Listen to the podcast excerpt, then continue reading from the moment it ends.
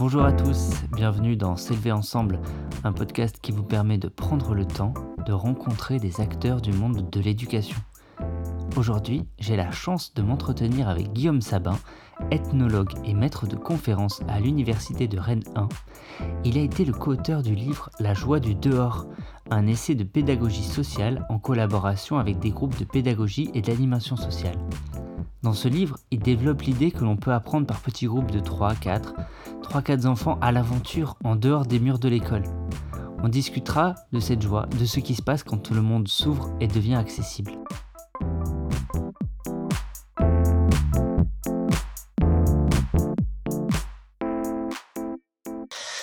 Bonjour Guillaume. Bonjour Mathias. Alors Guillaume, tu es maître de conférences en sociologie et auteur de livres engagés sur l'éducation. J'ai connu tes idées en lisant le livre La joie du dehors, donc, euh, et j'ai vu que tu avais aussi rédigé une thèse euh, dont on parlera plus tard. Euh, j'ai le plaisir de m'entretenir avec toi par visioconférence en direct de là où tu habites. Et cette rencontre va nous permettre bah, de te découvrir à travers ton parcours, tes idées et ta vision de, de la pédagogie et de la société. Est-ce que tu pourrais déjà me présenter bah, quel est ton parcours? Alors, euh, c'est bien que hum, tu dises que je sois sociologue. Euh, effectivement, on va dire que c'est mon titre. Euh, je suis maître de conférence en sociologie, mais je me considère pas tout à fait comme un sociologue pour deux raisons. C'est que j'ai un parcours peu académique. En fait, je je viens de l'éducation populaire. J'ai été animateur de terrain coordinateur d'une petite asso euh, d'éducation populaire euh, pendant quelques années à Brest. Et que finalement, c'est euh, les rencontres avec les gens, quelques voyages menés dans le cadre professionnel qui m'a amené à, reprendre des études d'ethnologie. et ces études, c'était surtout pour moi faire du lien entre des questionnements qui naissaient de mes pratiques euh, collectives, associatives, militantes, et un, prétexte aussi à, voyager, puisque euh, dans le cadre de ma thèse, du coup, sur euh, les mouvements paysans autochtones en Argentine, je, je, serai amené ultérieurement à passer deux années sur place, mais on pourra en reparler après.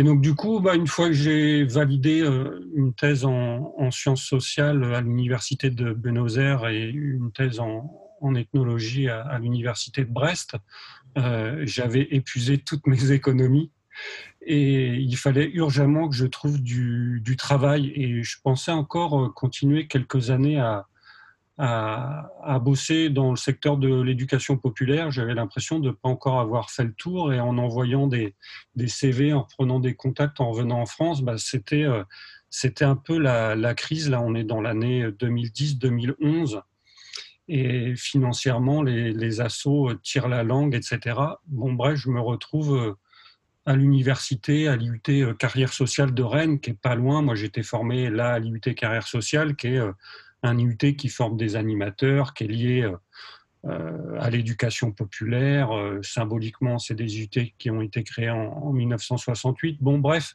je me retrouve là, pas tout à fait par hasard, mais pour dire que l'université, c'était pas mon obsession. moi, mon truc, c'était faire de l'éducation populaire.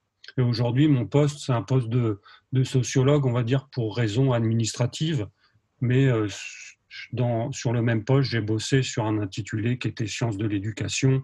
Bon, je, m'estime un peu comme un, touche à tout. Euh, j'aime bien ne pas me mettre de, de barrières dans la mesure du, du possible. Voilà, euh, rapidement esquisser euh, mon parcours. D'accord, donc si j'ai bien compris, tu te considères plutôt proche de l'ethnologie. Est-ce que tu pourrais développer et décrire un petit peu ce que ce que c'est? Ouais. Alors si je dis que je me considère pas comme tout à fait comme sociologue, c'est pas du tout euh, euh, par euh, mépris. forcément, je lis de la sociologie. il y en a de la brillante et comme dans toute discipline, il y en a de la moins brillante.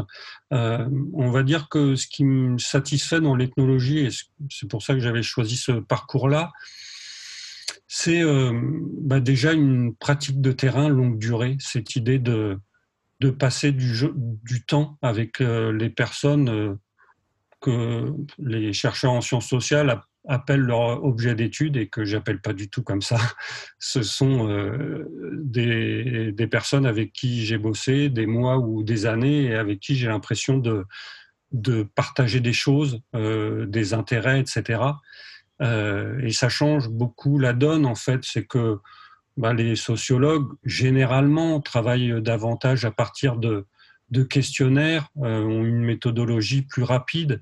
Bah, moi, en fait, quand je passe euh, un an ou deux ans auprès de, personnes, j'ai très peu de questions à, à poser euh, sous forme d'interview. En fait, les questions qui me viennent, c'est qu'une fois que je connais bien soit des modes de vie, soit des pratiques collectives militantes, les questions elles vont être tout de suite problématisées parce que j'ai bien compris comment ça se passait et, je vais travailler sur ce qui, ce qui m'interroge, ce qui m'étonne, sur, sur ce qu'on peut avancer euh, collectivement.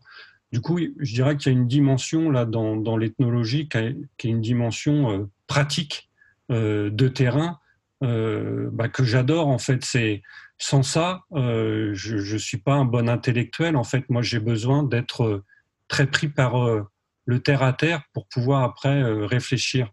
Euh, donc voilà, je pars pas d'une hypothèse, je, je, pars juste de, de la vie des gens et je vois ce qu'on peut en, tirer.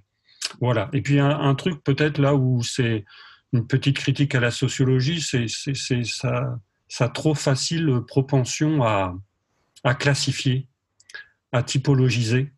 Euh, et je ne peux pas penser comme ça. En fait, il y a, quelque chose, je crois que quand on travaille sur le thème de l'émancipation, sur lequel on reviendra sans doute, euh, bah là, je, crois que justement, euh, l'idée, c'est bien de décatégoriser euh, et, de cesser de penser par typologie, par classement, etc.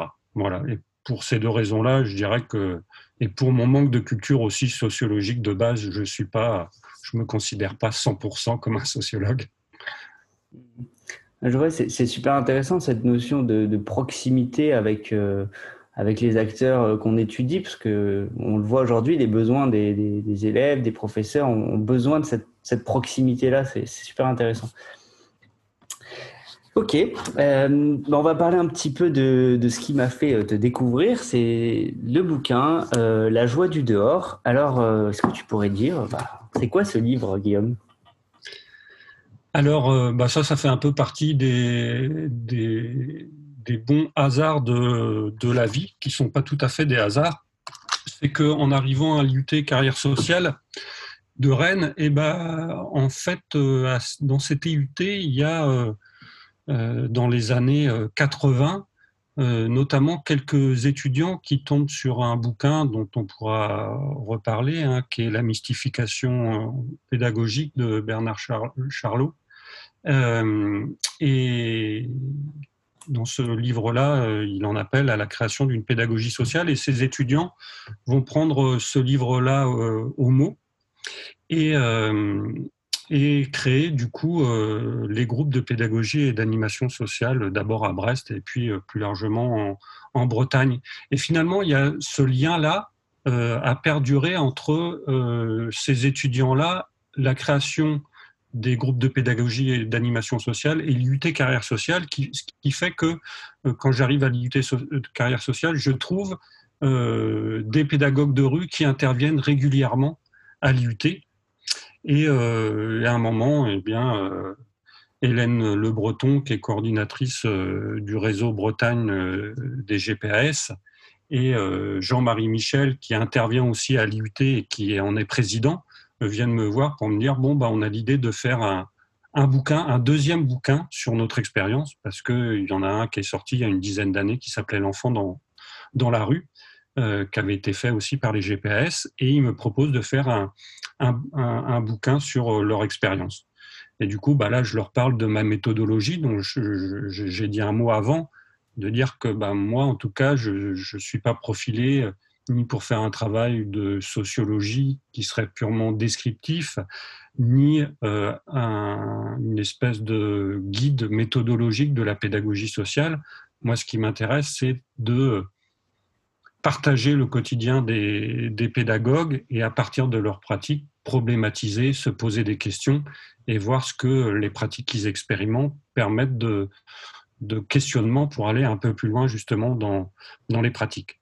Et du coup, la proposition, bah, elle prend bien, ce qui est déjà un signe d'ouverture, parce que ce jour-là, Jean-Marie Michel et Hélène Le Breton étaient venus avec une petite trame de ce qu'ils avaient déjà en tête dans, de faire dans ce bouquin-là. Et finalement, trois, quatre ans plus tard, le bouquin ne ressemble pas du tout à ce qu'ils avaient en tête, mais ils l'ont pris comme euh, quelque chose d'intéressant, qui est très pédagogie sociale pour moi, où, euh, OK, il y a une proposition autre que ce qu'on avait pensé initialement qui arrive et on s'en saisit.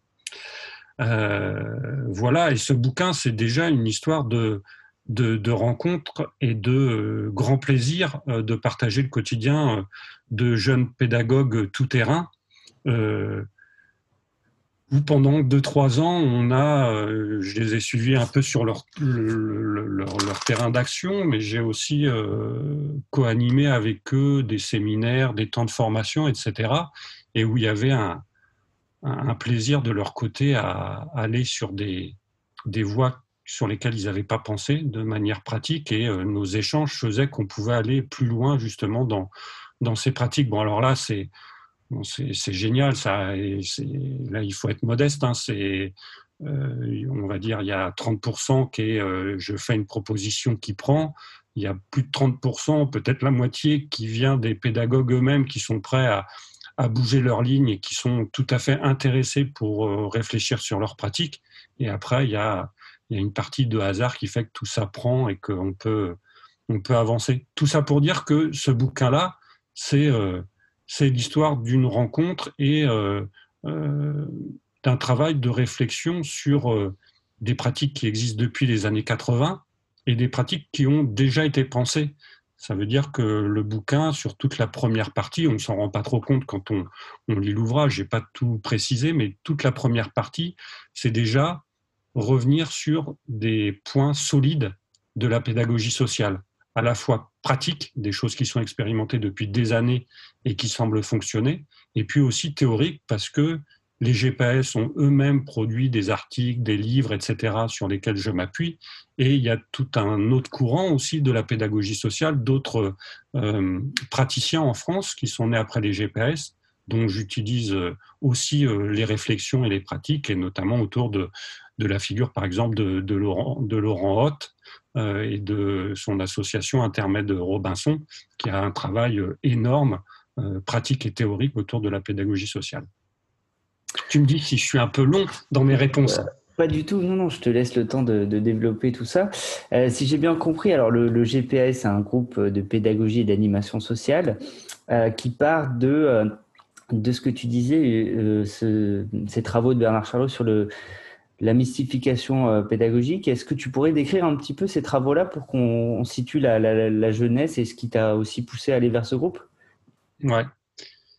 Euh, alors, déjà, personnellement, euh, je découvre la pédagogie sociale en arrivant à l'UT Carrière Sociale de Rennes parce que, justement, il y a ces professionnels et avec qui on échange régulièrement et ça me parle tout de suite euh, pour euh, deux raisons. C'est que en termes de pédagogie, ayant travaillé en, Amérique latine, euh, évidemment, surnage la figure de, du pédagogue brésilien Paulo Freire, qui lui-même fait de la pédagogie sociale, même s'il n'utilise pas ça. Et c'est un des piliers qu'utiliseront les créateurs des, GPS et de la pédagogie sociale en général en France. Donc tout de suite, ça, ça me parle. Euh,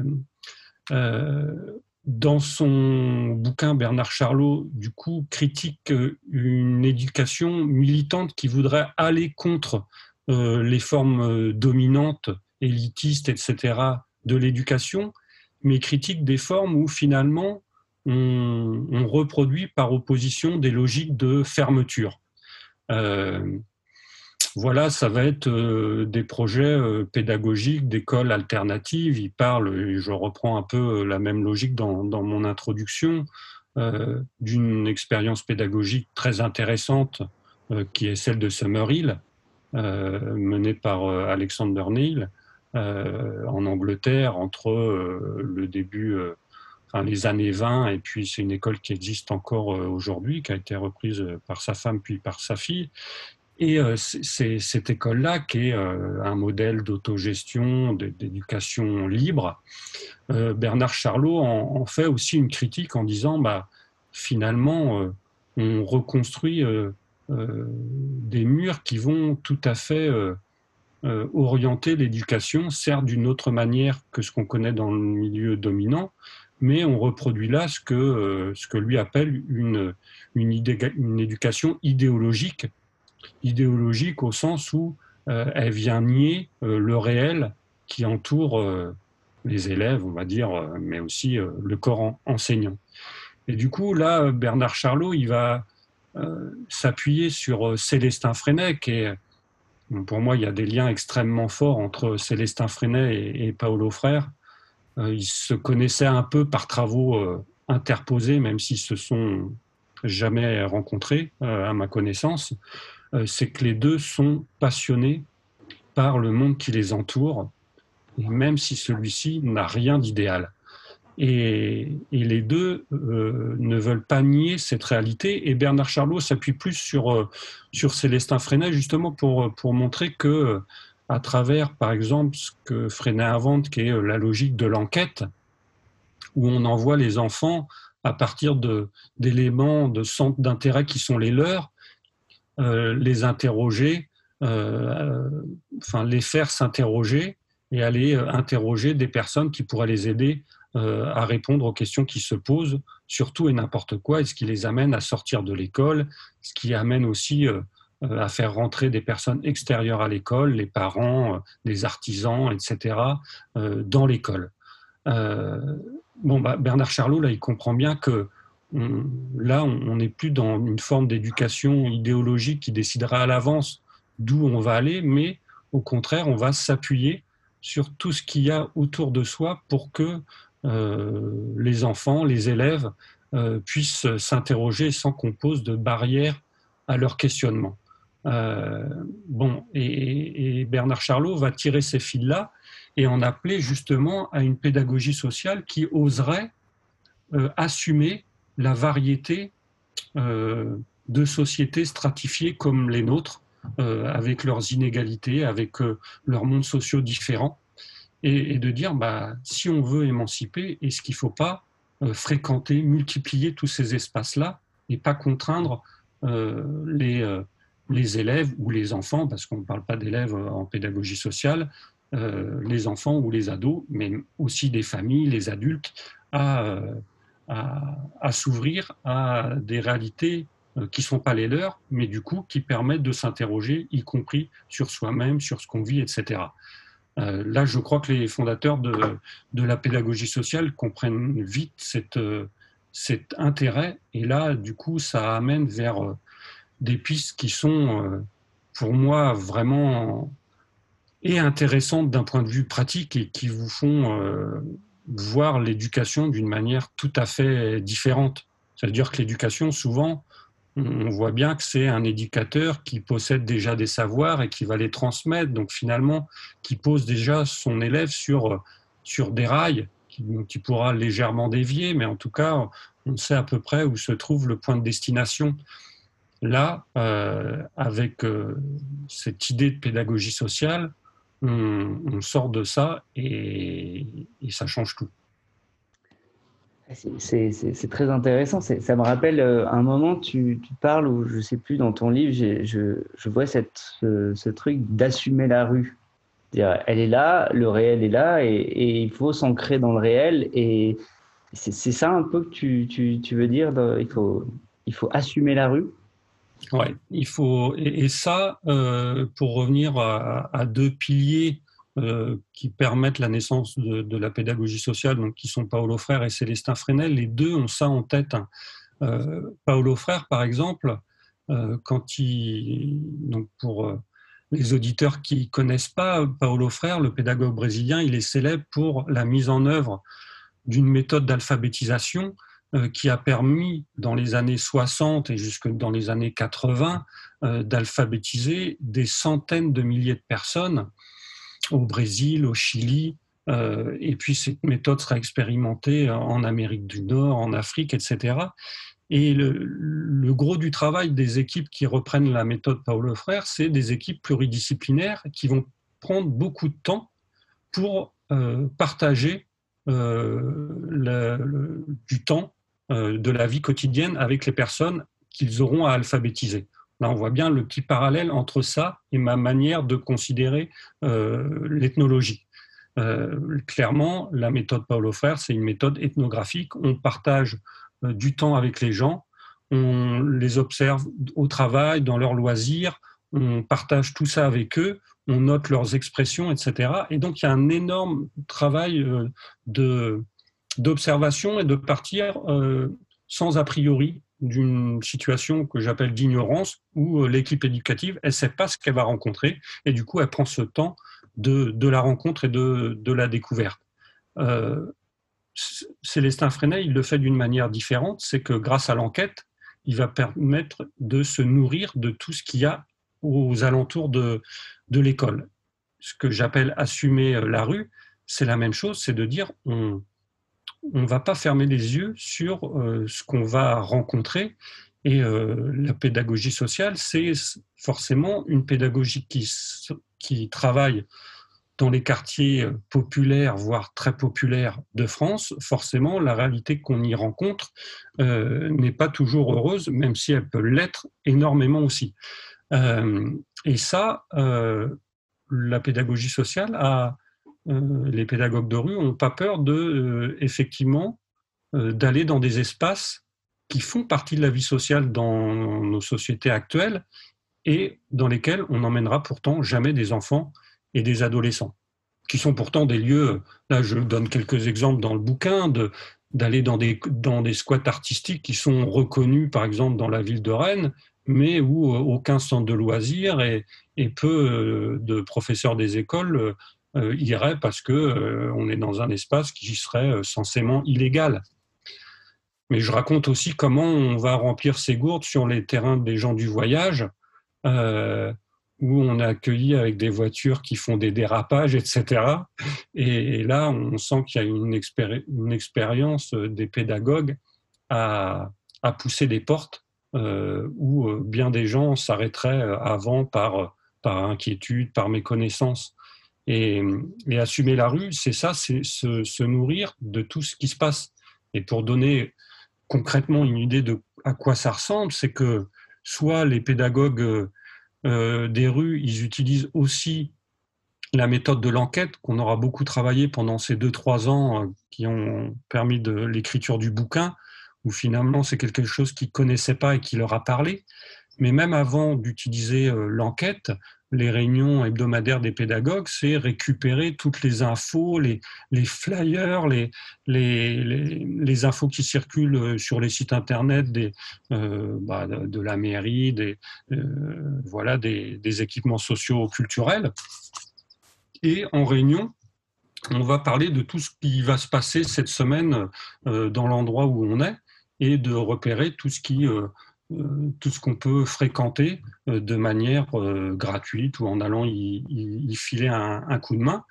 Et, ça sans se, sans, se censurer, sans se censurer. Ça, j'insiste beaucoup dans, dans l'ouvrage parce que quelque chose qui m'a vraiment étonné chez, chez les pédagogues de rue, là, des, des GPS, c'est leur manière à pas porter de jugement sur les espaces qu'ils vont découvrir avec les enfants et qu'on aille dans un squat artistique ou qu'on aille dans un musée d'art contemporain, qu'on aille euh, au théâtre ou voir un opéra et qu'on aille euh, voir euh, le commerçant qui tient un restaurant dans le quartier populaire dans lequel on habite, et ben finalement, ces pratiques sociales, elles, existent pour, pour elles-mêmes, pour la richesse de la rencontre, et que on prendra jamais euh, sur, euh, sur le fait des pédagogues de dire bah, il y aura une de ces pratiques qui serait meilleure ou qui serait plus légitime.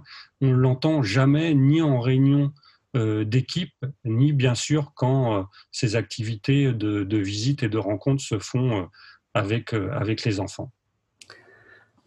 Super. On va, on va se détacher un petit peu du bouquin, même si on va rester dedans. Euh, aujourd'hui, tu as vu, euh, on voit fleurir euh, des articles qui glorifient le, cours dehors. alors, on se demandait, bah, est-ce que ça va dans le bon sens? Est-ce que c'est pas une copie conforme de ce qui se passe dedans? C'est juste qu'on a déplacé les tables dehors. Qu'est-ce que tu en penses de tout ça? Ouais, euh, bon, pour, euh, j'aime bien partir de d'où je me situe. Hein. Bon, je suis maître de conférence là. Bon, je suis dans une période un peu particulière parce que là, pendant deux ans, je, vais faire de, la recherche à temps plein, donc j'ai plus de cours. Mais je m'étais dit que si je devais faire euh, la rentrée là de septembre que j'ai pas faite, euh, clairement, si on m'autorisait pas à faire cours en classe avec les étudiants, j'aurais trouvé des solutions pour faire court dehors. J'avais déjà repéré à Rennes quelques endroits où on pouvait être habilité, y compris quand euh, le temps euh, n'est pas bon. Euh, donc du coup, c'était aussi se dire que le dehors peut être une ressource. Après, évidemment, on peut être dehors tout en faisant, comme tu le dis, exactement ce qu'on fait dedans si le dehors est juste un, décor ou un moyen de prendre l'air, euh, ça changera rien. Là, il faut bien comprendre, et je le dis notamment, euh, c'est peut-être plus complexe pour un, pour un public euh, d'enseignants qui sont habitués à, suivre un programme et aller d'un point A ou à un point B, ce qui, je, je le dis de manière absolument non péjorative, parce que aller d'un point A à un point B, il y a aussi toute l'intelligence pour y arriver de telle ou telle manière, de trouver des voies détournées, de travailler différemment avec ses élèves suivant les choix qu'on fait, etc. Mais là, en pédagogie sociale, il faut bien comprendre que euh, on part d'un point A, mais on, ne vise pas un point B. Ça veut dire que on peut partir euh, en activité dans le quartier. Donc, il faut redire quand même que les pédagogues de, de rue euh, des groupes de pédagogie et d'animation sociale, leur optique, c'est de partir seulement avec trois ou quatre enfants ou trois ou quatre adolescents. Donc, c'est des micro-groupes qui partent dans la rue à pied, qui prennent le bus, le tramway, euh, le métro, euh, qui partent en vélo, qui font de la marche à pied. Et ils peuvent partir vers un point B qu'ils ont décidé au départ et finalement rencontrer quelqu'un sur le chemin qui les mènera à un point C ou un point D euh, parce que euh, la personne rencontrée a plein de choses à dire, fait visiter son jardin. Bon, bref, il peut se passer euh, des choses et il faut faire le, le, choix de dire bah, ok, on peut annuler ce qu'on avait prévu parce que là, on, est confronté à, quelque chose qui plaît aux enfants, qui est intéressant, etc. Bon, bah, ça, ça veut dire une, capacité d'écoute et de rebondir et de visualiser des choses qui se passent et qui sont presque invisible parce que on, fonctionne tous, je crois, un peu profondément dans nos sociétés du point A au point B. Ça veut dire que même quand on marche dans la rue, souvent on a euh, nous-mêmes une destination qui fait que ça nous arrive de nous arrêter, mais des fois il y a plein de choses qu'on ne voit pas. Bah, euh, pour avoir pas mal marché avec les enfants et, les pédagogues, et bah, eux, ils ont l'habitude de s'arrêter c'est tout d'un coup, on voit euh, une maman d'origine euh, étrangère qui est en train de s'entraîner à faire du vélo euh, sur une place de quartier populaire avec son mari qui l'aide. Et ben là, tout de suite, le pédagogue se pose pas une seconde la question, c'est qu'on va aller voir, dire ah ouais super, vous apprenez à faire du vélo. Ben nous, une fois par mois, on fait des ateliers vélo. Je vois que votre vélo est pas super gonflé. Et ben si vous voulez, on le révise avec vous, c'est euh, euh, deux, trois personnes qui jouent de la musique dehors et de dire ah ouais, bah, depuis combien de temps vous faites de la musique? Et puis, bah, une fois sur deux, le samedi suivant, bah, il y a un atelier musique avec les gens qu'on a croisés, qui jouaient simplement pour leur plaisir dans la rue. Et, tout ça, forcément, suppose de se sortir de la tête l'idée de programme. Mmh. Je suis assez méchant dans, avec cette idée de, de programme je ne dis pas qu'il est inutile dans, certaines conditions, mais en tout cas, quand on veut faire de la pédagogie sociale à vocation émancipatrice, il faut s'en sortir. Euh, je pourrais revenir là-dessus, mais il faut s'en sortir pour justement euh, se laisser ouvert toutes les possibilités qui surgissent et sans faire de, choix, de choix qui seraient des choix de classe, par exemple, de classe sociale, de dire bah, on va plus fréquenter les musées plutôt que, que les squats, on va plus euh, aller à l'opéra plutôt que faire de la récup sur les fins de marché. Euh, bah non, pour ça, il faut, il faut être ouvert. Et aussi, pour une autre raison, c'est qu'il faut laisser les choix aux enfants et aux adolescents avec lesquels on bosse, surtout quand on travaille en quartier populaire, qui sont des lieux d'assignation et de relégation. Et, de, et, toute leur vie, ces familles-là, ces enfants, on décide pour eux. On décide où ils vont habiter, quel type d'études ils vont entreprendre, quel type de métier on leur assigne, etc. Et je crois que si on veut émanciper, il faut montrer de manière très pratique aux enfants qu'ils ont possibilité un moment de découvrir des chemins qui n'auraient été a priori pas accessibles. Et ça, ça peut se faire très facilement en se perdant, en marchant avec des enfants qui pensaient aller euh, dans, chez, le vétérinaire et en fait euh, on leur fait confiance, ils disent qu'ils connaissent le chemin et ils vont se perdre, bah, tant pis, on prendra une autre ligne de bus, etc. Et on, parlera aux chauffeurs de bus, tout ça. Et, là se, déploie une multitude de, de savoirs euh, nécessaires pour parcourir la ville et, aussi euh, la vie. Du coup, le, là, effectivement, faire cours dehors, euh, je me dis que c'est toujours mieux que dedans, hein. pour, pour, une raison simple, c'est que euh, on, sait bien que l'architecture classique des écoles et, des collèges, hein, c'était, alors c'est plus le cas maintenant quand on construit des écoles, mais beaucoup de, nous et beaucoup d'élèves sont encore dans des, écoles où euh, les vitres sont à 1m30 ou 1m40 euh, de hauteur pour pas qu'on puisse regarder dehors quand on est assis à notre table. C'est bien euh, une métaphore, un symbole de se couper du dehors, de faire de, l'école quelque chose de,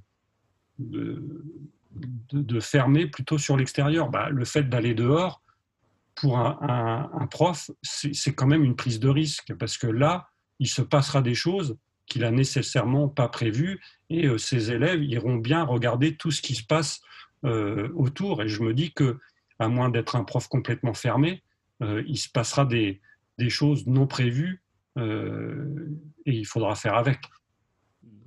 bien sûr, c'est ce qu'on voit avec des cours de SVT même au collège où des élèves vont dessiner des plantes et puis repartent sur, sur, sur un apprentissage plus cadré. Et puis au final, le, milieu euh, clos d'une classe freinée, euh, comme il se fait euh, dans quelques, qui commence à se développer aussi dans quelques écoles de quartiers populaires, bah, c'est un milieu, comme tu dis, où il y a une inversion sur, sur cette logique de programme, où on dit que en fait, le programme, c'est le monde et il va falloir le découvrir. Donc, c'était à la base ce que tu disais sur, sur Freinet, sur les enquêtes, tout ça. Donc, mm-hmm on peut s'autoriser, euh, quand on a euh, cette volonté de faire acquérir des savoirs aux, élèves, l'inattendu, le, chemin, la rencontre, l'ouverture. C'est ça que tu, tu, mmh, mmh, mmh. un peu.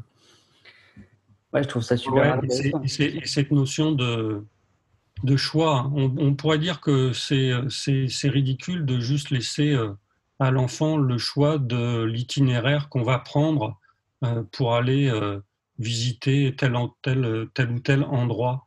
Mais en fait, quand on le fait euh, à chaque euh, activité de pédagogie sociale, ça devient une, une logique une, et l'enfant le, le sait qu'il est euh, à choisir le moyen de transport, à regarder une carte et se dire ah oui, par quel endroit on passe, etc.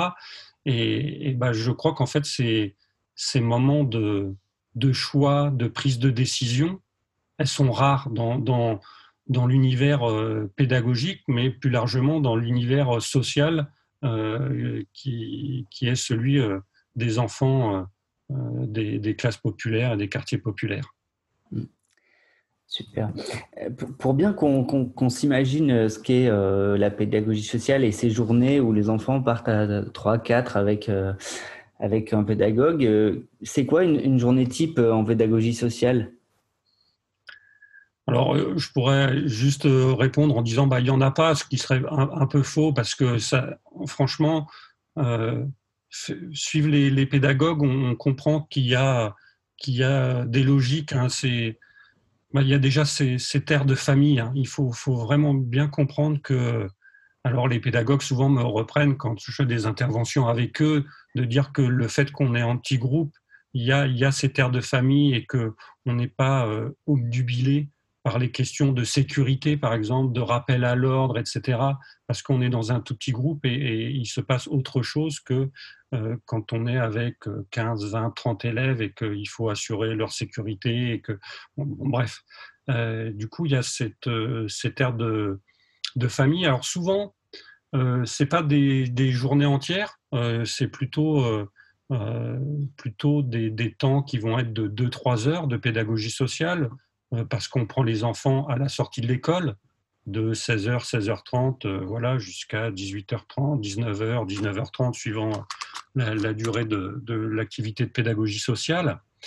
On peut faire des journées, hein. il y a même des séjours euh, de plusieurs jours euh, voilà, de, pédagogie sociale. Mais donc l'idée, c'est d'aller bah, déjà chercher les enfants soit à la sortie de l'école, soit, soit chez eux, euh, et dans les deux cas, on rencontre euh, les familles, les parents, euh, pour leur dire ah bah oui, votre enfant veut partir avec nous, donc expliquer ce qu'on va faire, etc.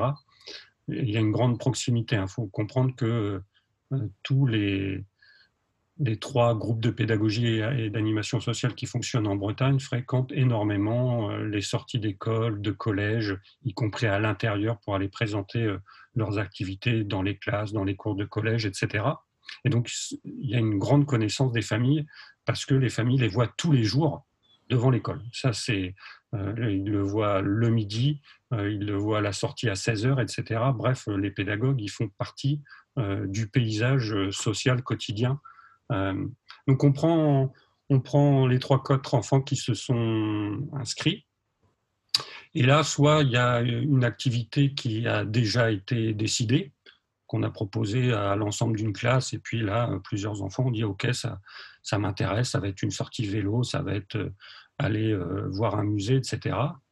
Et puis il y a cette possibilité de, euh, de mener une enquête sur plusieurs séances.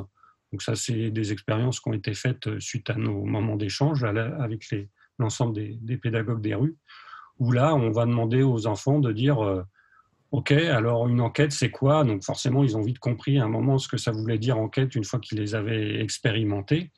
Donc là, il y a un petit euh, conciliabule euh, rapide euh, de dire, ah bah ouais, nous, on aimerait bien découvrir tel ou tel, tel ou tel truc, comment on soigne les animaux, où vont nos poubelles, voilà, comment on fait de la musique, comment on fait de la radio, enfin bon, voilà.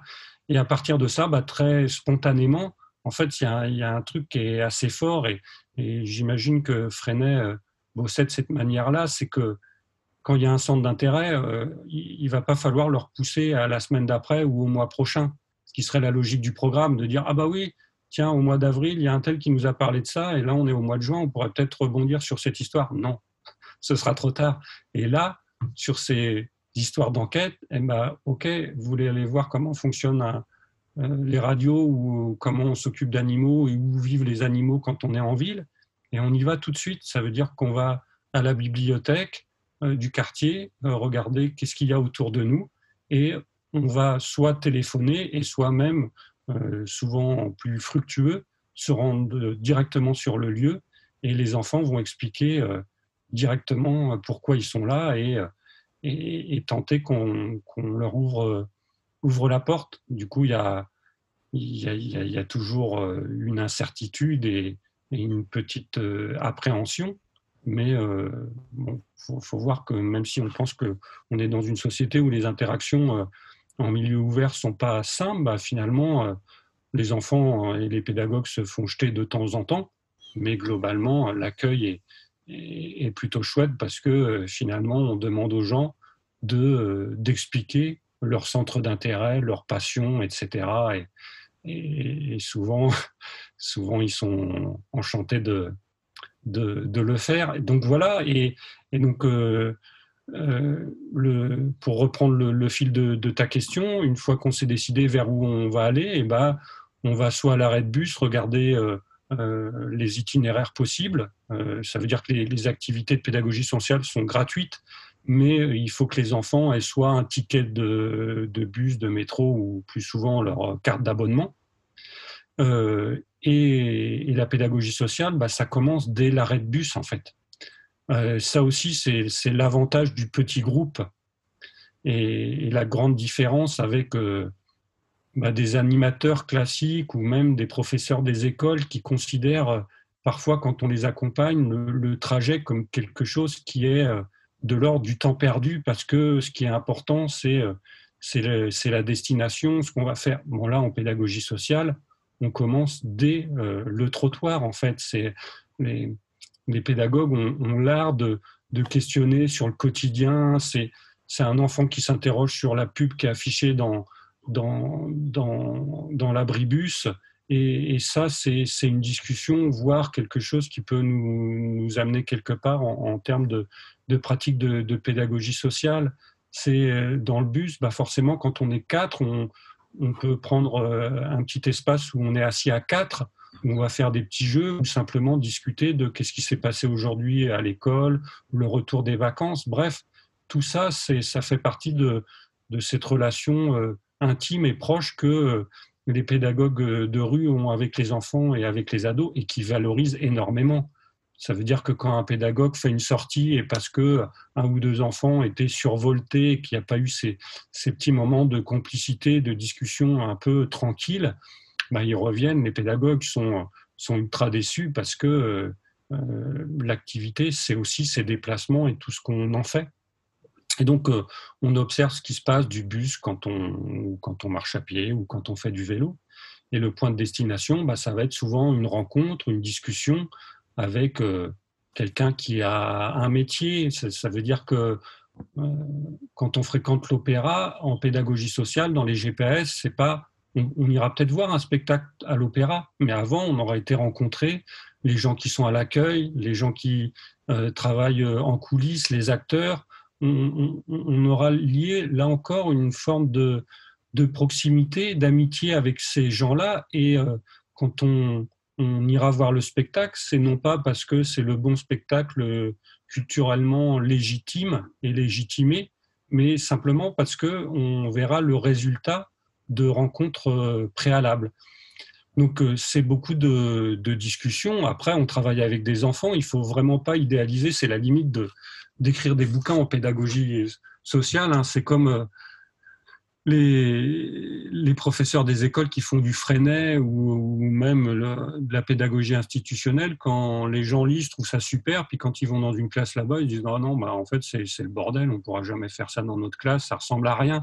Bah, il y a un peu de ça en pédagogie sociale. Vous allez euh, visiter un, artisan qui est menuisier et puis euh, les ados en ont strictement rien à faire alors qu'ils étaient partants pour y aller parce que dans l'atelier, il y a un petit chat qui vient de naître et, tout, va, tourner autour du chat et le ou la pédagogue va ramer à faire des questions pour dire bah, on, est venu là, on ne peut pas juste s'intéresser au chat quand même, la personne nous reçoit, on a pris un rendez-vous. Bon, tout ça arrive, arrive extrêmement euh, régulièrement, mais euh, mais en tout cas, euh, ça permet à chaque fois une forme de, de libération de, de, la parole et une capacité d'agir et de prise de décision. Et ça, c'est énorme et sur des petits gestes du, du, quotidien. Mais être capable de manière répétée et habituelle de se repérer sur un plan, de pouvoir demander au chauffeur de bus, bah, nous on va là à telle adresse, vous vous arrêteriez où à notre place pour bon, bah, voilà, ça, ça, ça, fait partie vraiment de l'habitude de fréquenter euh, la médiathèque pour utiliser euh, euh, Internet et savoir qui on peut solliciter. Bon, là, les enfants, ils ont cette habitude à partir de 6 ans et, c'est intégré. Dès qu'ils sont avec les pédagogues, ils savent que c'est comme ça que ça, ça fonctionne. Je ne sais pas si je réponds suffisamment à ta question. Complètement. Et puis, je, je, commence à saisir la logique un petit peu. Euh, L'important, c'est le chemin, c'est le plaisir et la rencontre. C'est s'autoriser à, à, changer de direction parce que euh, celle qu'on avait euh, dite euh, ne va plus ou il y a quelque chose de plus intéressant qui se passe. Ok, et c'est super, c'est super intéressant. Il y a quand même dans, dans, dans ces, dans ces propos euh, une critique de, l'école comme lieu d'enfermement. Euh, c'est-à-dire que tu dis dans le bouquin, c'est un lieu qui, qui, vise la conformité des enfants et des adultes. Euh, c'est un lieu clos qui, permet de se protéger d'un monde extérieur qui est hostile. Est-ce que vous n'êtes pas dans une, nouvelle déclinaison de ce qu'appelait Ouri l'école caserne? C'est-à-dire que voilà, on refuse d'être un gardien d'enfant où on garde, on fait aligner et on fait taire. Hmm. je, crois que s'il y a une deuxième édition euh, de La joie du dehors, on, reprendra euh, collectivement là, avec les pédagogues cette introduction qui, euh, qui pose le, le, livre sur de mauvais rails. Pour moi, l'introduction et ce parallèle à l'école, c'est que l'école, c'est le lieu paradigmatique historiquement, culturellement de l'enfermement. Euh, on a tellement de mal à penser l'éducation ailleurs que assis dans une salle de classe. Euh, et même si dans l'introduction, je précise tout de suite que ça, c'est une image presque caricaturale de l'école, dont la critique a été faite moult fois, il ne faudrait pas se, tromper parce que je connais bien des espaces qui ne sont pas l'école, des centres de loisirs, des structures socioculturelles qui sont bien plus enfermantes que l'école aujourd'hui. Euh, mais du coup, l'introduction, je, la reprendrai parce qu'il y a une, une critique assez sympa du, du, bouquin là, sur un, un site euh, canadien, québécois, et euh, qui est plutôt pas mal foutu comme truc, mais où il, binarise un peu ce qu'on raconte dans le, le bouquin. D'un côté, donc ils font une critique du livre en disant bah c'est trop binaire, on critique l'école et euh, finalement il y aurait la pédagogie sociale. Et je me suis dit tiens c'est quand même étrange d'avoir cette lecture et je suis allé faire une petite recherche sur mon manuscrit de quand est-ce que j'utilise le terme école. Et hormis dans l'introduction où il y a une critique non moins de l'école que de formes éducatives enfermantes, dans tout le reste du livre, quand je parle d'école, c'est en termes de collaboration entre les groupes de pédagogie et d'animation sociale et des écoles primaires, des collèges, etc. Signe que si ces collaborations sont possibles, c'est bien que certaines écoles, certains collèges euh, sont dans une logique, en tout cas, de recevoir euh, de nouvelles propositions et des formes euh, euh, d'ouverture. C'est pas du tout pour idéaliser l'école à l'envers et de dire qu'elle aurait soudainement évolué. Enfin, je, veux dire cette notion de, de programme, de,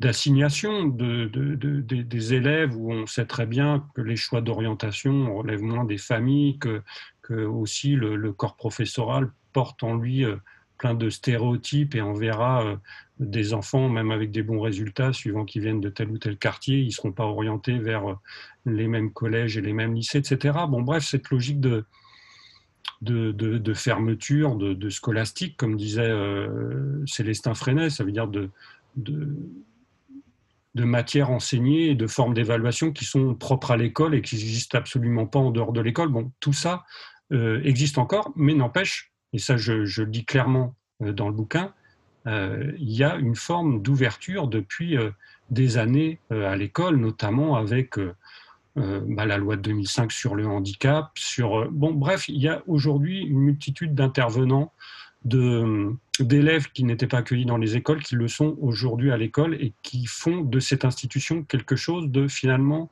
je crois sincèrement plus ouvert que bien des structures qui se nomment elles-mêmes d'éducation populaire et qui ont pour le coup une grande forme de pauvreté dans les propositions qu'elles font euh, à leurs adhérents. C'est très intéressant parce que finalement, on, voit que c'est pas euh, c'est un plaidoyer pour plus d'écoles et pour plus de, pédagogie au final euh, des, idées que tu développes. Moi, j'avais ces préoccupations quand j'étais dans, une classe de, CP, justement, de comment enseigner des questions qu'on se pose sur le monde. C'est les programmes de questionner le monde dans les programmes de cycle 2, sans justement être trop en contact avec lui. Comment ramener le monde dans les classes J'avais quelques idées. Mais au final, est-ce qu'il ne faut pas inverser la logique et faire le plus souvent l'expérience de la découverte ensemble, sortir au maximum, et ensuite on analyse et on traite euh, les données qu'on a sur le monde. Bah Là, en, patientant euh, euh, pour la sortie du bouquin, du coup, on, a fait, on a coordonné un numéro de la revue Notre École, qui est sorti en 2019 et qui s'appelait Agir et éduquer dans l'espace public, où là, on a fait intervenir plein de gens qui font pas que de la pédagogie sociale, hein, et, dedans, euh, j'ai une, copine qui est, professeure des écoles euh, en, maternelle et dans une logique Freinet, même si elle n'est pas du tout dans une école Freinet, même en tout cas pas annoncée telle qu'elle, en tout cas, et, et qui sort euh, toutes les semaines avec sa classe systématiquement. Hein. il y a des créneaux qui sont bornés pour aller construire des cabanes dans le parc qui est à côté de, de, son école. Et, des trucs qu'elle fait euh, aujourd'hui régulièrement, c'est euh, que chaque enfant dans l'année a, la possibilité d'aller montrer à toute sa classe où il habite. Et ils y vont à pied. Et ça, c'est, on pourrait se dire, bah oui, mais c'est beaucoup de temps, mais là, il se passe énormément de choses et puis de, de liens qui tout d'un coup se nouent entre euh, une école qui peut sembler lointaine. Et je le répète, hein, pour les classes populaires, les enfants des classes populaires, l'école peut être perçue comme un monde tout à fait étrange, éloigné. Euh, et, ça explique en grande partie euh, des formes d'échec scolaire au sens où les enfants ne savent même pas ce qu'ils font là et ce qu'on attend d'eux et quel est le lien entre ce qu'ils vivent chez eux et ce qui se passe à l'école. Et simplement d'emmener euh, tous les enfants, de dire ah bah tiens moi j'habite là, etc. C'est aussi construire ce lien de, proximité et aussi revenir sur, sur le choix de l'enfant de dire bah, moi, je suis capable d'emmener toute ma classe de l'école jusqu'à chez moi à pied, alors que peut-être je l'ai jamais fait parce que mes parents m'emmènent à l'école en voiture, etc. Bon, bref, c'est aussi ces, petits moments de, de, la vie qui vous font, euh, qui vous font grandir. Donc oui, euh, tout à fait d'accord avec toi, avec ce que tu dis, de dire bah, euh, sortons euh, et, ramenons des choses. Mais c'est aussi, euh, par exemple, cette, copine euh, qui, qui, fait un peu de la pédagogie freinée, de la pédagogie sociale, bah, quand les enfants décident dans sa classe d'aller visiter les pompiers, et eh ben, c'est les enfants de maternelle qui vont téléphoner aux pompiers pour expliquer qu'ils veulent une visite. Et, et, et, ça, mais là, pour moi, se jouent vraiment des, des, des choses profondément éducative, d'apprentissage, d'émancipation, etc. Et, forcément, ça marche pas à tous les coups. Hein. Il y a des adultes qui qui sont pas très fans d'avoir des enfants de 6 ans qui leur expliquent comme ils peuvent qu'ils aimeraient bien visiter euh, l'endroit où sont les camions de pompiers. Tout à fait. Et je pense qu'il y a une deuxième logique à, essayer de casser, c'est cette logique de, de, de, cette frilosité plutôt euh, des adultes encadrants de, l'école, je ne parle pas que des enseignants, à sortir dans le quartier et surtout dans les quartiers populaires. Euh, moi, j'ai commencé dans, en 93 dans les francs-moisins et on me disait mais pourquoi tu veux aller dehors? Il y a un camion qui crame là, il y a euh, une fusillade il y a trois semaines. Qu'est-ce que tu veux faire dehors? Non, tu restes ici.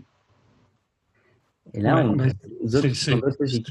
Ouais, mais c'est bien que tu dis ça. Moi, j'ai été étonné quand on a sorti ce numéro-là de, la revue Notre École, là, qui, dans ma tête, était plus euh, s'adressait à davantage à des, animateurs, etc. Et finalement, euh, en faisant après des présentations du bouquin et de la revue, bah, il y a pas mal de, profs qui nous ont dit, bah, depuis, euh, on a lu la revue et, et bah, on a fait juste le tour du lycée voilà, simplement pour, euh, pour sortir. Et, et ça, je trouvais ça euh, chouette, hein, parce que finalement, il y a un côté ultra confortable hein, de faire de la pédagogie avec 3-4 enfants. Et là, euh, être prof avec 30 élèves et oser sortir dans un quartier populaire, bah, moi, je dis, je dis chapeau. Et effectivement, je ne crois pas qu'on qu'on pourra faire un lien solide entre l'école euh, et, la vie des élèves sans ce type de sortie. Et je ne crois pas qu'on puisse euh, permettre à des élèves euh, de réussir scolairement s'il n'y a pas ce lien. Je, à moins des, des, enfants, des élèves qui ont un ressort et qui, qui comprennent rapidement que c'est un moyen de, de sortie justement de, ou de parents qui les poussent à, réussir scolairement pour pas reproduire ce, ce, qui est vécu dans la famille en termes de, de, de, travail, etc. Mais du coup, qui est une forme de violence symbolique aussi, hein, de dire, bah, toi, pour réussir et pour pas être comme nous, tes parents ou tes grands-parents, il va falloir que tu bosses à l'école. Bah, je crois qu'on a moyen de réussir à l'école sans, euh, sans avoir à nier ce que sont euh, les élèves euh, et pour le coup leur famille. Et, ça, c'est pas du tout exclusif. Hein. Cette idée d'école sanctuaire, euh, qui traverse l'histoire de la pédagogie depuis la Grèce ancienne, de se protéger de l'extérieur pour amener un, lieu qui serait propice à l'éducation. bah, parfois, il y a du bon là-dedans, mais en tout cas, quand on parle des classes populaires, des enfants issus des quartiers populaires, bah ça, je crois qu'il faut, faut oublier. Mais c'est compliqué. C'est compliqué notamment pour, euh, pour euh, des corps enseignants qui ignorent la réalité sociale de leurs élèves. Parce que euh, le corps enseignant est une profession qui se sent bourgeoise. Hein. Je crois que tu parlais tout à l'heure de Fernand Houry, à une époque où les instituts, ils venaient tous de classes populaires. Il n'y avait aucune surprise quand ils parlaient, quand ils parlaient de, de leurs élèves, ils se visualisaient eux-mêmes enfants. Aujourd'hui, même chez euh, des enseignants qui expérimentent du Freinet, etc., il n'y a pas du tout cette proximité euh, qu'il y avait euh, pour les fondateurs chez Freinet ou chez Fernand Houry. Euh, c'est pas en soi un problème, mais s'il n'y a pas un effort du corps enseignant de comprendre quelles sont la trajectoire de ces enfants, je ne vois pas comment on, peut créer cette confiance nécessaire aux, élèves de, rentrer dans, une école et comprendre le lien qu'il y a entre euh, ce qu'ils vivent à la maison et ce qu'ils vivent à l'école. Merci euh, Guillaume. Ben, du coup, euh, je vais enchaîner vers un, nouveau thème là. bon, j'espère que tu, tu, tu, as encore le temps de continuer l'entretien. bon, en plus c'est super intéressant. Donc, je voulais aborder avec toi la question du temps à l'école, dans la pédagogie aussi. Parce que bah, souvent, euh, en classe, je me suis retrouvé submergé par le temps. Euh, quand on débute comme enseignant, il y a les programmes, les récrés, euh, les rituels, les interventions, les intervenants. On est sans cesse dérangé dans la classe. Et, et j'ai vu que tu avais publié des articles sur peut-on résister à l'ère du temps accéléré? Donc toute cette question du temps en classe, ça m'intéresse. Et qu'est-ce, qu'est-ce que ce serait pour toi une prise de, en compte du temps qui, respecte les élèves? Bah, c'est une, sacrée question. je, vais répondre toujours à partir de ce que je suis. Euh, je crois que j'aurais beaucoup de mal à être euh, enseignant du secondaire. Euh, si je peux être prof à la fac, c'est justement parce que on n'a pas de programme, mais ça veut dire que dans nos matières, on choisit notre progression comme on veut. Et, je le dis tranquillement parce que quand j'ai commencé à enseigner à l'université, j'ai voulu en, mettre beaucoup en fait. Et que finalement j'ai vite fait de, penser autrement euh, en se disant bah, peut-être c'est moins, mais en tout cas de donner une place nettement plus active euh, aux étudiants euh, et, de prendre le temps de, de, digérer ce, que, ce que je leur amenais, donc du coup en leur donnant tout loisir et tout le temps de, de bouquiner de leur côté et puis après de partager ce qu'ils avaient compris de telle ou telle lecture. Bref, ça, ça, ça, nous donnait beaucoup plus de temps parce qu'ils avaient déjà réfléchi à la question et quand on arrivait, le, le cours était aussi un espace d'échange pour, euh, pour ça. Euh, la question, j'imagine, est plus complexe dans, dans le secondaire, un peu en, primaire, mais je dis dans le secondaire où, euh, où là, il y a par exemple l'objectif du bac. Et quand je discute avec les copains qui sont profs et qui veulent expérimenter d'autres choses, euh, soit ils sont assez forts pour se dire euh, on ne me jugera pas que sur mon taux de réussite au bac. ce qui est incroyable, c'est comme si, c'est le prof qui, le passait tous les ans, cet examen-là. Enfin bon. Et, le, temps, dans l'ouvrage dont, tu parles, la, revue que j'avais coordonnée avec Estelle de Léage là, sur résister au, au, temps accéléré, il y avait deux choses. C'est que le temps, il s'accélère, c'est objectivement mesurable.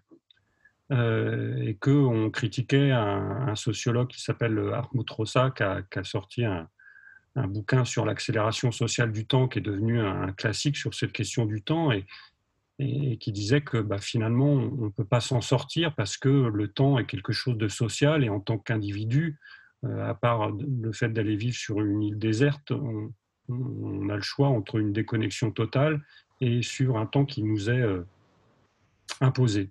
Bon, euh, on trouvait, Estelle Deléage et moi-même, que c'était hum, un peu exagéré comme vision parce qu'on voyait bien beaucoup de contre-tendances, et notamment moi sur mon travail par exemple sur les mouvements paysans en, Amérique latine, où clairement euh, la manière de considérer le temps était complètement différente de ce qu'on vivait en France dans, quelque chose de, plus classique, et notamment euh, les, les, peuples autochtones qui, euh, qui vivent dans un long présent de 500 ans parce que euh, la résistance à la colonisation espagnole, puis aux autres formes de colonisation ultérieure, les fait vivre dans quelque chose qui, qui a ce que j'appelle un long présent de 500 ans, où on a l'impression que la date de 1492, finalement, c'était hier, et bon, bref, c'est juste pour dire qu'il y a moyen de, euh, euh,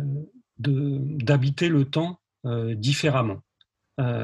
mais pour ça, forcément, mais là, je vais vite te renvoyer la perche, c'est que on peut pas juste se dire on va prendre le temps en classe si on est soumis de toute façon à des injonctions qui vous amène à de toute façon faire le programme. Et pour ça, vous savez que, un, vous ne le ferez pas en entier, et deux, euh, même en carburant, en allant vite, euh, vous larguerez des élèves qui vont plus lentement, et en plus, vous n'arriverez même pas à, suivre le, programme. Là, je ne je, vois pas de solution individuelle, si ce n'est là des, des mobilisations euh, collectives, syndicales, etc., euh, pour dire, bah là, en fait, euh, les programmes sont, sont, sont trop chargés et finalement, rien que dans le programme, il y a un processus de sélection sociale.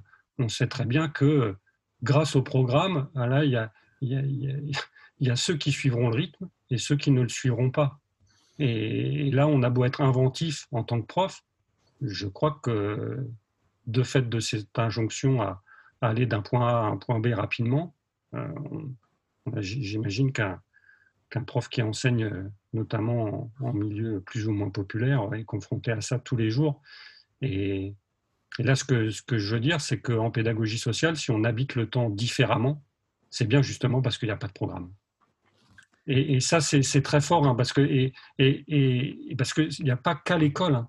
On, on, voit en centre de loisirs des programmes où on demande aux enfants de se presser à manger, euh, d'aller visiter la bibliothèque à 15 avec leur euh, petit euh, gilet de repérage, etc. Et tout est programmé. Et, là, c'est une manière d'habiter le temps qui, de toute façon, ne correspond pas ni au rythme du petit groupe, des individus qui le, qui le composent, etc. Et que là, il y a bien un moment des choix pédagogiques. C'est ce que disait Janusz Korczak, qui est le troisième pilier de la pédagogie sociale, qui est un pédagogue polonais, mais qui était aussi euh, poète, euh, auteur de, romans, de pièces de théâtre, et du coup, il avait quand même le sens de la formule.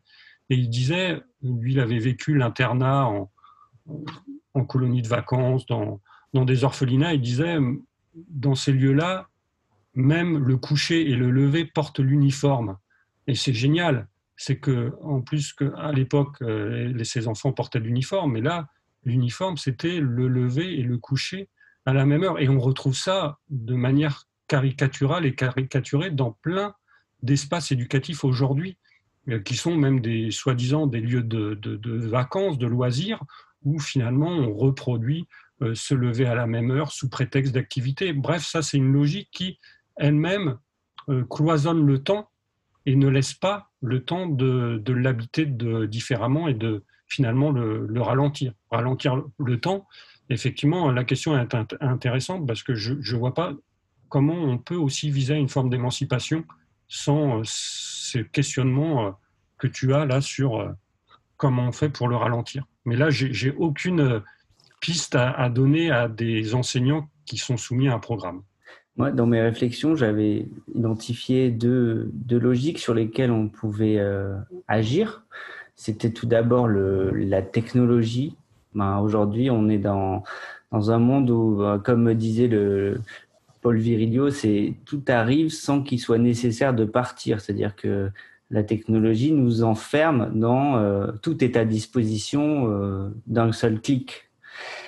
Et là, je pense que les enseignants, dans la, dans la formation, on peut, on peut agir sur euh, l'usage de, de, bah, du, numérique aussi pour, pour, pour, pousser sur cette sortie, pour pousser à, à, découvrir le monde sans s'enfermer dans les écrans il y, a, il y a, cette logique-là. Et puis, il y a aussi, euh, ben, comme tu, tu, as cité Armut Rosa, qui, qui parlait de résonance, euh, même si tu l'as, tu l'as aussi critiqué dans, dans l'article, mais je, je, je, trouve intéressant son, son, son sa théorie sur, euh, voilà, on, on, a des relations humaines qu'il faut euh, centrer sur la qualité, euh, euh, et on, on met, euh, on met les élèves, les enfants en situation de résonance avec l'histoire, la politique, la musique, la biologie. Pour moi, ça, ça rejoint un peu ton, ton, idée de pédagogie sociale où on va vers le réel, on va vers le monde et on, entre en résonance avec lui. On, le, on le palpe, on le touche, on, le,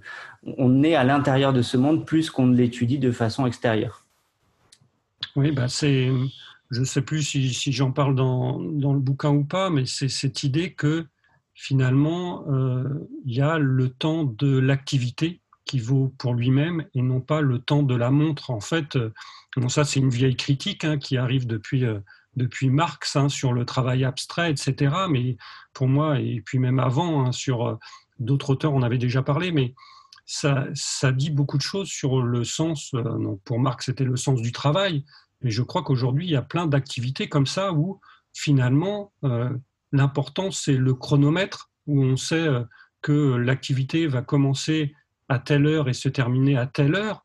Et ça, j'en parle quand même dans, l'ouvrage, de dire que bah non, en fait, en pédagogie sociale, euh, par moment, on est pris dans une rencontre où on a loupé son bus, où finalement on s'est gouré de trajet parce que les enfants voulaient passer par là et en fait, c'était pas une bonne idée.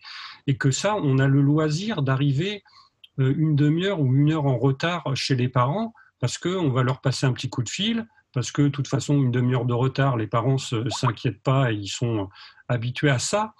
Et ça, ça pose quelque chose euh, de vraiment fort, parce que même sur une, une, activité qui va durer que deux heures, où on peut se dire, bah, c'est court, en fait, le fait de se dire, bah, en fait, on n'est pas que limité par deux heures, eh ben, on, pose les enfants sur sur euh, autre chose en termes de, temporalité. Et, là, c'est ce que tu dis, hein. il, y a, ce lien direct avec euh, ce qu'on va rencontrer, le monde réel, qui finalement va vite nous pousser à, ralentir. C'est pour ça que je disais que l'analyse d'Arnaud Rossa, elle est géniale, elle permet de regarder notre monde sur le point de vue du temps de manière originale, mais on se rend bien compte aussi que euh, je crois qu'il regarde ça surtout de sa propre vie d'universitaire, euh, euh, recevant des dizaines et des dizaines de mails par jour, courant après le temps, etc. Et bah, dans la vie réelle, vous verrez aussi des passants qui promènent leur chien avec tout le temps disponible pour discuter et vous faire découvrir le, jardin qu'ils cultivent, etc je pense, qu'on est allé assez loin. J'avais une, dernière thématique à aborder avec toi, ben, c'est ton travail euh, en Argentine. Donc, euh, tu as rédigé une thèse auprès de mouvements paysans euh, qui, qui étaient alphabétisés. Ben, je te propose de nous raconter cette expérience de thèse de, de, façon assez succincte et puis on, conclura sur, sur ça. Bon, là, il, il, faut bien voir que quand je suis parti en Argentine pour cette euh, thèse-là, donc j'ai passé euh, deux années en Argentine, en 2003 et en 2007, avec deux gros mouvements euh, paysans argentin. J'y suis allé clairement pour apprendre. Ça veut dire que j'étais moi-même dans, des expériences collectives et j'y allais effectivement pour faire une thèse, mais aussi pour m'enrichir d'un point de vue de, de, la pensée et de la pratique auprès de ces mouvements-là. Je le dis tout de suite parce que on parle de paysans, tout de suite on aura l'impression de, parler de gens arriérés. Là, les mouvements avec lesquels j'ai bossé avaient réussi à imaginer des formes d'organisation pour faire bouger la situation qui était la leur, euh, qui était impressionnante. Hein. Là, je parle de mouvements paysans qui rassemblaient plusieurs milliers de familles. Ça veut dire euh, l'arrêt de Puna, le réseau Puna avec qui j'ai travaillé en 2007, c'est au moins 6-7 000 personnes euh, qui partagent un même réseau sur un, territoire de, plusieurs euh, dizaines de, milliers de kilomètres dans la cordillère des Andes et qui, malgré l'absence d'infrastructures, de difficultés de déplacement, de, communication, il faut monter euh, sur euh, la montagne la plus proche pour envoyer un SMS à ses copains qui sont à 200 km parce qu'il y a du réseau que en haut de cette montagne-là, etc. une capacité d'organisation, de, de, d'analyse critique de la situation dans laquelle ils se trouvaient, de pauvreté, de difficultés à, des ressources économiques pour investir, pour changer euh, ou améliorer leur, leur mode de, de production et, de commercialisation. Bref, moi, pendant ces deux années-là, euh, j'ai euh, partagé ce quotidien-là et souvent j'ai été époustouflé par euh, une capacité de penser et, euh, de s'organiser. Et, je le dis d'autant plus parce que euh, tu disais bah, des, paysans qui étaient en, voie d'alphabétisation, etc. c'est souvent des, mouvements qui développaient beaucoup de projets éducatifs liés dans la mouvance de Paulo Frère. Moins en termes d'alphabétisation, parce qu'en Argentine, l'école est obligatoire. alors souvent, les gens ont oublié par euh, la, lecture et l'écriture parce qu'ils n'ont pas eu l'occasion depuis euh, la sortie de l'école primaire de, de, faire ça et de, de, pratiquer la lecture et l'écriture. Donc souvent dans ces mouvements sociaux, on, réapprend à lire, à écrire, à prendre des notes en réunion, etc. Donc il y a cette dimension-là. Mais il y a une manière de penser aussi orale euh, qui est impressionnante. J'ai vécu des moments où j'ai fait des séminaires en Argentine euh, universitaires avec euh, des meneurs et des, qui étaient paysans hein, de, ces mouvements-là. Et, j'ai toujours été époustouflé par leur manière subtile d'analyser la réalité alors qu'on était auprès soit d'universitaires, de vétérinaires, d'ingénieurs euh, agronomes qui avaient tous les, titres universitaires pour soi-disant bien penser et qui étaient souvent dans des manières de penser ultra stéréotypées. Et ça, c'est important de le dire parce que euh, les sociologues, et notamment Bourdieu, a vachement insisté sur le fait que, euh, et même Paolo Frère le disait aussi, pour objectiver sa réalité, pour penser plus loin, il faut passer par l'écriture et eh ben, en fait, j'ai rencontré des gens qui étaient très dans une culture orale et ça les empêchait pas de penser euh, pertinemment. Ce pas du tout euh, un appel à arrêter d'apprendre à lire, à écrire. Hein. Dans tous ces mouvements-là, on partageait des textes d'historiens sur les luttes indigènes, etc. Et quand quelqu'un ne savait pas lire, on lui lisait à haute voix, on expliquait les mots, tout ça. Donc il y avait une, volonté, une appétence à acquérir des savoirs nouveaux euh, qui était extrêmement forte mais n'empêche que euh, des paysans qui effectivement n'ont pas l'occasion au, jour le jour de lire autant que nous euh, et encore moins d'écrire, ça leur empêchait pas euh, d'avoir créé des espaces sociaux pour analyser leur situation et agir dessus. Donc là, il y aurait beaucoup de choses à dire. Hein. cette thèse a été publiée hein, sous le titre L'archipel des égaux. C'est comment ces gens construisent de l'égalité et de manière assez bluffante dans des situations où le vent contraire est extrêmement violent euh, parce que c'est des gens qui, subissent des contraintes policières, politiques, etc., pour que rien ne bouge. Et donc pour moi, ça a été euh, une école de, l'organisation collective et de comment penser l'émancipation. Et tout ça, ce lien est assez direct avec ce que je raconte finalement de la pédagogie sociale. D'accord. Et, du coup, ça m'amène à une question, c'est ce que j'ai bien compris de, Frère, tu me diras si je me trompe, c'est que il a proposé une alphabétisation d'une grande partie de la population pour, pour l'émancipation. Et toi, ce que tu remarques dans ta thèse, c'est qu'il n'y a pas que ça. Il n'y a pas que l'alphabétisation pour, euh, pour s'émanciper. Ouais, alors il faut replacer euh, Paulo Freire dans son contexte. Quand en 1960, euh, un gouvernement progressiste brésilien lui demande de lancer une campagne nationale d'alphabétisation, et juste quelques mois après, bim, un coup d'État militaire pour empêcher euh, ce gouvernement progressiste de, mener à bien ses réformes, et on emprisonne directement Paulo Frère, c'est que là, il y avait une dimension extrêmement subversive au fait d'apprendre à lire à écrire, et notamment et simplement parce que le Brésil était une démocratie de type censitaire où pouvaient euh, voter que les gens qui savaient lire et écrire à cette époque-là, plus de la moitié de la population est analphabète. C'est franchement très pratique euh, pour euh, euh, la classe politique réactionnaire, conservatrice, de rester au pouvoir en disant bah, tous ceux-là qui ne voteraient pas pour nous, de toute façon, ils ne peuvent pas voter. Quand il y a un Paulo Frère qui arrive et qui est capable d'alphabétiser des adultes en 20 ou 30 heures de formation, forcément, là, les conservateurs, ils commencent à serrer des fesses et, donc là, il y avait un, comme un enjeu direct entre alphabétiser et permettre de euh, mener à bien des réformes démocratiques, euh, de partage des richesses au Brésil, etc. Euh, donc moi, je, forcément, ça c'est très fort, et je le dis même en ayant côtoyé longuement les paysans latino-américains en lutte, c'est cette envie de, découvrir, et y compris par des textes, elle est importante, sauf que euh, la période a changé. Ça veut dire que à l'époque de Paolo Frère, énormément euh, d'adultes n'ont jamais été scolarisés. L'Argentine, par exemple, pour ce que je connais, a un taux d'alphabétisation énorme, un des meilleurs euh, d'Amérique latine.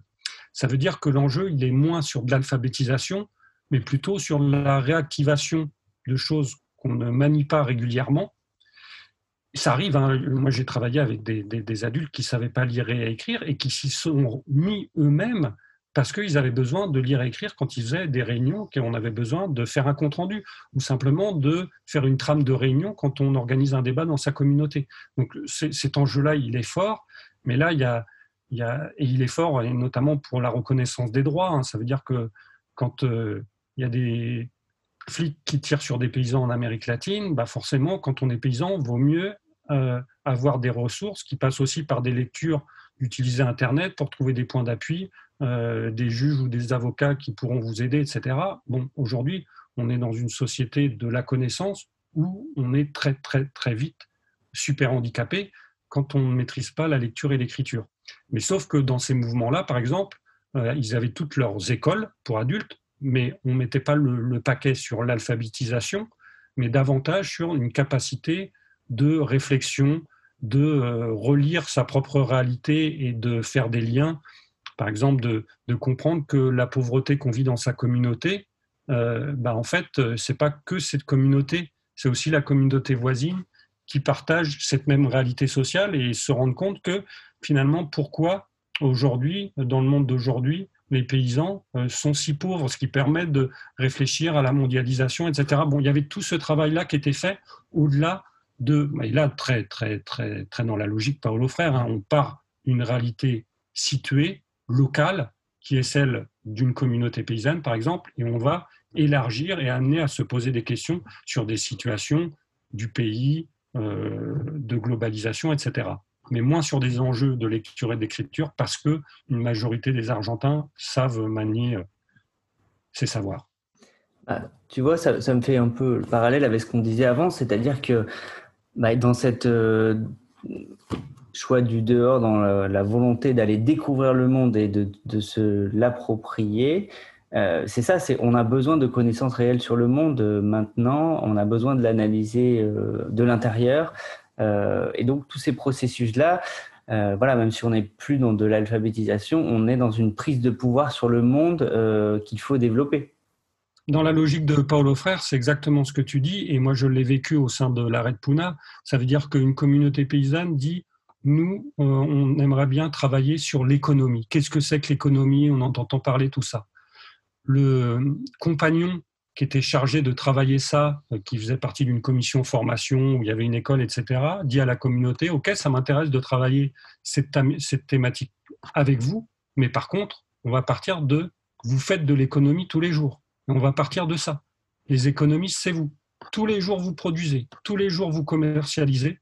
On va partir de ça. Et après, de petit à petit, on va se dire où vont vos produits, où c'est que vous les commercialisez. On va parler de la province, de l'Argentine, de sa dette, de la globalisation, mais en partant de vos compétences et des compétences qui ne sont pas seulement pratico-pratiques. Hein.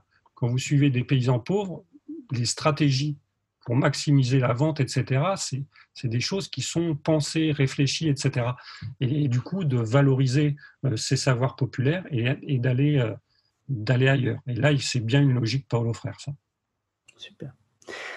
Bon, bah, écoute, c'est très rafraîchissant comme, euh, comme, euh, comme débat ou comme, euh, comme, comme rencontre, on va dire, hein, parce que c'était vraiment un plaisir de, de t'écouter et puis de, discuter avec toi sur ces, sur ces thématiques-là.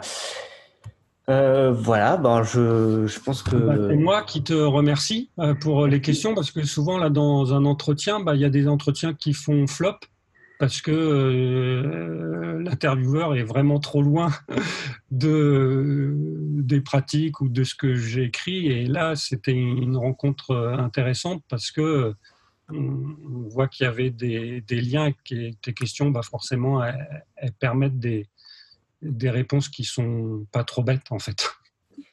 Et ben, du coup, je te renvoie la balle. Si jamais tu as une question à me poser euh, sur, euh, sur ce que je fais, sur. Euh, si je vais, en, poser une. Tu, le fait de te lancer là dans cette idée de faire des, des podcasts, tu, tu en attends quoi De faire des liens avec des, des, des, personnes qui expérimentent aussi de leur côté?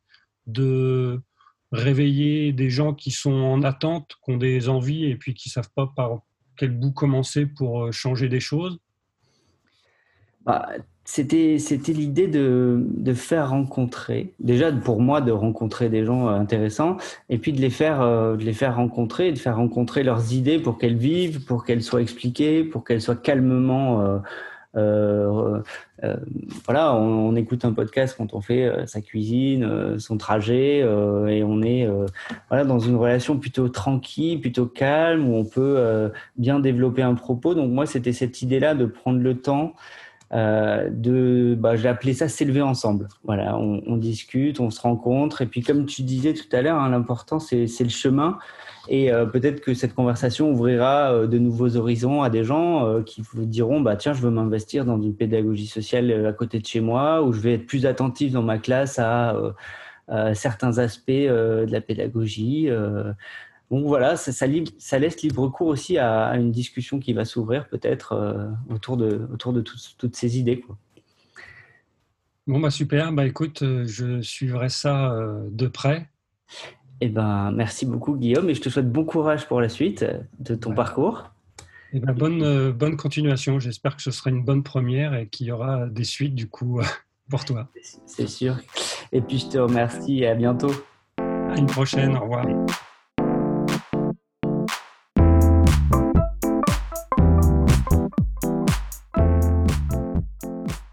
Et voilà, c'est ensemble, c'est fini. Merci d'avoir suivi la discussion. Au-delà de la rencontre avec Guillaume Sapin, j'espère que vous avez pu comprendre ses idées et saisir l'intensité d'une pédagogie sociale ouverte sur le monde.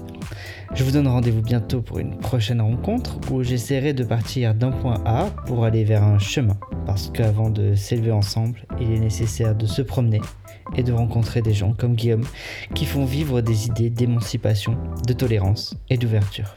Allez, ciao ciao les amis